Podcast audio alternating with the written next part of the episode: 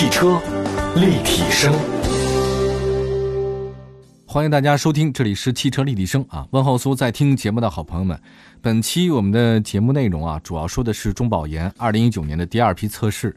实际上这两年大家很少再说起 C N CAP 这个事情来了。之前一直来讲，就是我们媒体圈还有很多这个做测试的人。都不太说 C N CAP 啊，这个东西你你没有什么公信力啊。就是天津的那个中国汽车研究院有限公司，之前他们不愿意加有限公司，但现在基本上得加，因为你还是公司行为，公司行为就是逐利的，你很难保证客观啊。在没有大量的这种制约情况之下，那忽然呢，这两年横空出世一个叫中保研，尤其是在去年，去年中保研出来以后呢，专门是通过保险的这种状态来研究你的车辆出事故啊、碰撞啊什么的，它根据不同的车给出系数，让你的保险这个率啊有多少。我觉得这个是基于很大数据的一种公平。美国也有一个这种保险公司的，他们来做的这个测试，让你的这个车型呢，如果你这很容易出事儿，维修很贵，那自然保险费也多一点。那你要这个车很好很坚固啊，确实不太容易出，即便出了事儿之后维修也很好，那所以它这个保险就低一点。这个才是公平化原则，对吧？我们来看看中保研吧。那中保研上次最要命的一件事就是帕萨特嘛，大家觉得上海大众大众车型很坚固耐撞。结果发现百分之二十五的侧面碰撞，搞得一塌糊涂哈。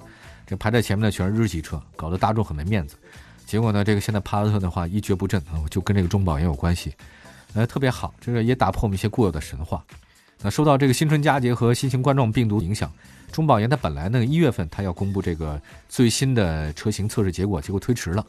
那在上个星期啊，这个中保研正式公布了叫做二零一九年第二批测试结果。那这次测试呢，有哪些车呢？它不是所有车都测哈，因为它这个精力有限。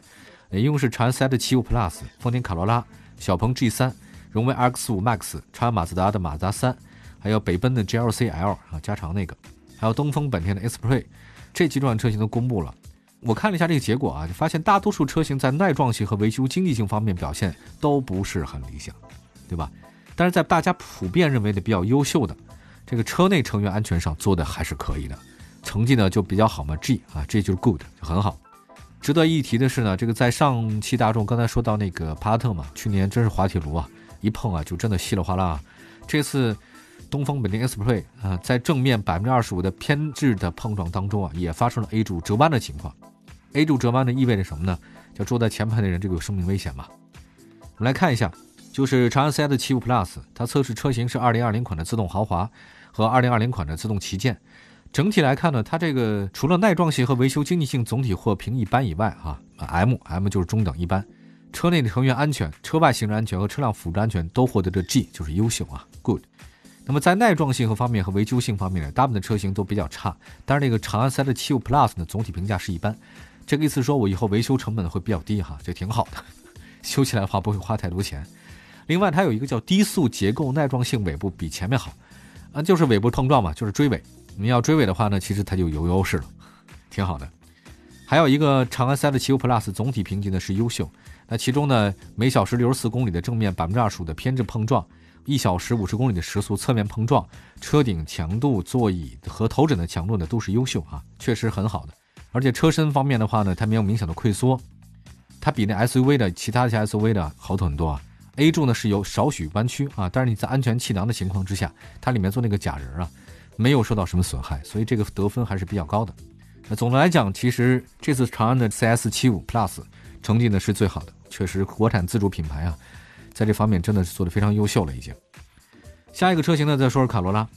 卡罗拉呢，应该算是日系车的卖车先锋吧。卡罗拉这个车型，国内那不是叫花冠吗？曾经有一段，它真的名字叫卡罗拉，真的很厉害啊，这个全世界神车之一啊。哦，咱们的五菱宏光确实是很厉害的，这个是咱们国产的，这些年卖了几千万辆，这个是毋庸置疑的成绩。但是在全世界卖的最好的两款车，各位，一个其实就是高尔夫，一个就是卡罗拉，这个是没有什么可挑的啊。卡罗拉呢，这次中保研的成绩当中拿到三个 G 啊，就是三个优秀，有一个比较差的什么呢？就耐撞性与维修经济性比较差，P，poor。那卡罗拉测试的只是一点二 T 的入门版。但是呢，它已经搭载了包括就膝盖的那个气囊在内的八安全气囊和车道偏离的预警、车道的保持辅助、主动刹车等主动安全功能，这个还是很好的。那车内安全指数呢，它也很好，就是驾驶员没问题。还有包括侧面碰撞、正面碰撞、车顶啊、头枕都是优秀。那么在大家关心的百分之二十五的偏置碰撞里面，卡罗拉的 A 柱没有出现断裂或者过度弯折，而它这个腿部空间呢也没有遭到侵入，安全气囊也弹出来了，车上假人呢都得到很好的保护啊，也就是说整体还是相当不错的。就是你在行人保护测试当中，就是你撞人啊，你车内的人得安全，那你撞的那个人也得安全嘛。那么在他撞的那个人，如果是满分二十四分的话，他得到了十六分。哎，总体来讲其实还是可以啊。它因为还有很多其他细节，我则不再讲了。就是总体，就是卡罗拉无论是自己内部的保护驾驶员、副驾驶，还是说他撞了别人之后行人的安全，基本上得分还是比较高的。最终呢，获得了各种比较好的好评啊。卡罗拉日系车啊，相对来讲还是不错的，三个 G 啊，这还是可以。再来看下一个那个小鹏 G 三。国产的车虽然小鹏 G3 呢在测试当中也获得了三个 G 的这个优秀评价，但是大家都想听但是对吧？但是正面百分之二十五的偏置碰撞和侧面碰撞当中，它只获得 A，也就是良好，它没有优秀。此外呢，小鹏 G3 在耐撞性和维修方面都是比较差的。那么车内的成员安全指数呢获得了优，就是车内人能保护好啊。那么在这个百分之二十五的正面偏置碰撞里面，小鹏 G3 的 A 柱没有发生变形。但是驾驶员的身体，包括头部，在碰撞当中没有很好的约束，就是你的安全带勒的嘛，对吧？那个安全气囊弹的，所以这个地方你没有好好的约束，你有可能你的头部会撞到前仪表盘或前挡风玻璃，这个就很危险。所以他如果说，比如说在侧面碰撞里面，我们可以这么想：如果这个测试车没有配备头部气帘的话，那么你这个驾驶员的头部受到冲击就很大，这个就很危险啊。所以他只取得了 A 的成绩，而不是优秀。呃，另外呢，小鹏呢在整体的行人保护测试当中啊，评价也还可以啊，但是没有卡罗拉好。车内的辅助安全指数啊，还有包括等等等等也还是可以啊，包括像什么实验车辆的传感器类型加单目的摄像头啊，等等等等还是可以的。你说这个到小鹏 G3 来讲，还是有很多可以提高的空间啊，这个不用再继续说了。那再来看一下荣威 RX5 Max，荣威这辆车卖的很好。那这个它测试的车型是2019款的 300TGI 手动的 4G 互联豪华，2019款的 300TGI 自动智能座舱旗舰版。这次呢，发现一个很有意思啊，荣威 X5 Max 在测试里面耐撞性和维修经济指数都不理想，但是其他的还可以。那我们再说一个吧，百分之二十五的正面偏置碰撞里面，它的 A 柱也没有变形啊。这个在主驾驶气囊和侧气囊的保护下，驾驶员头部没有与车内的硬质的物体发生多次碰撞，可以过多碰撞，所以这个也还可以。那么在侧面碰撞里面，荣威 X5 Max 也没有录什么板板，B 柱与驾驶员座椅中线的距离是二十点五厘米，驾驶员没有受到过多伤害，也还不错啊。B 柱各位都知道吧？啊，就是侧面。另外，车外的安全呢也还可以，还是不错的。哎，也就是说，这次荣威 ix 五在测试当中啊，就是耐撞性和维修经济指数不太理想，就是撞了以后你维修啊，这个成本比较高，啊，耐撞性也一般，嗯，但是其他的方面整体来讲很好，也就是说它比小鹏的那个 G 三要好。我们再来看一下长马自达三，这次呢测试的是马自达三1.5升的 MT 智美版，它好的都就不用说了啊，什么马自达什么优秀啊，车内成员安全呀，还有百分之二十五的碰撞偏置测试啊，这头枕很好。就是在耐撞性和维修经济性指数方面，在每小时十五公里的正面碰撞里面，它得分只有百九点五分，满分三十分。其中耐撞性得分只有五点五分，当然满分是六分。维修经济性方面得分四分，满分二十四分。每小时十五公里的追尾碰撞得分只有七分，这满分要三十分，它只得七分。耐撞性得分只有三分，满分是六分。维修经济性得分是四分，其实满分是二十四分。最后加权得分是八点六七分，也就是说。马自达三车型获得了较差的评价，就是维修经济性，这车真不耐撞，撞完了以后你要花的成本太高了。就刚才说那些不用再解释了吧，好吗？再来看一下北京奔驰 GLC 长轴 L，在耐撞性方面和维修经济性方面，GLC 在每小时十五公里的正面碰撞里面得分是六分，还是可以的。有一个不太好哈，有一个就是碰撞后车辆除发动机盖发生弯曲外，其他部分没有明显损坏，维修经济性得分是零分。这表明碰撞后维修费用将大于等于车辆指导价百分之十四点五，哦，这就零整比嘛。我说到这儿，大家就明白了吧？奔驰零整比一直是业内的一种神话哈。这什么神话呢？就是你把所有的奔驰的零部件凑在一起，你单买，然后攒成一个车，将是你买这个整车的花费的比例能买多少个？买买十几个吧，是吧？还是十几个、二十几个？忘了。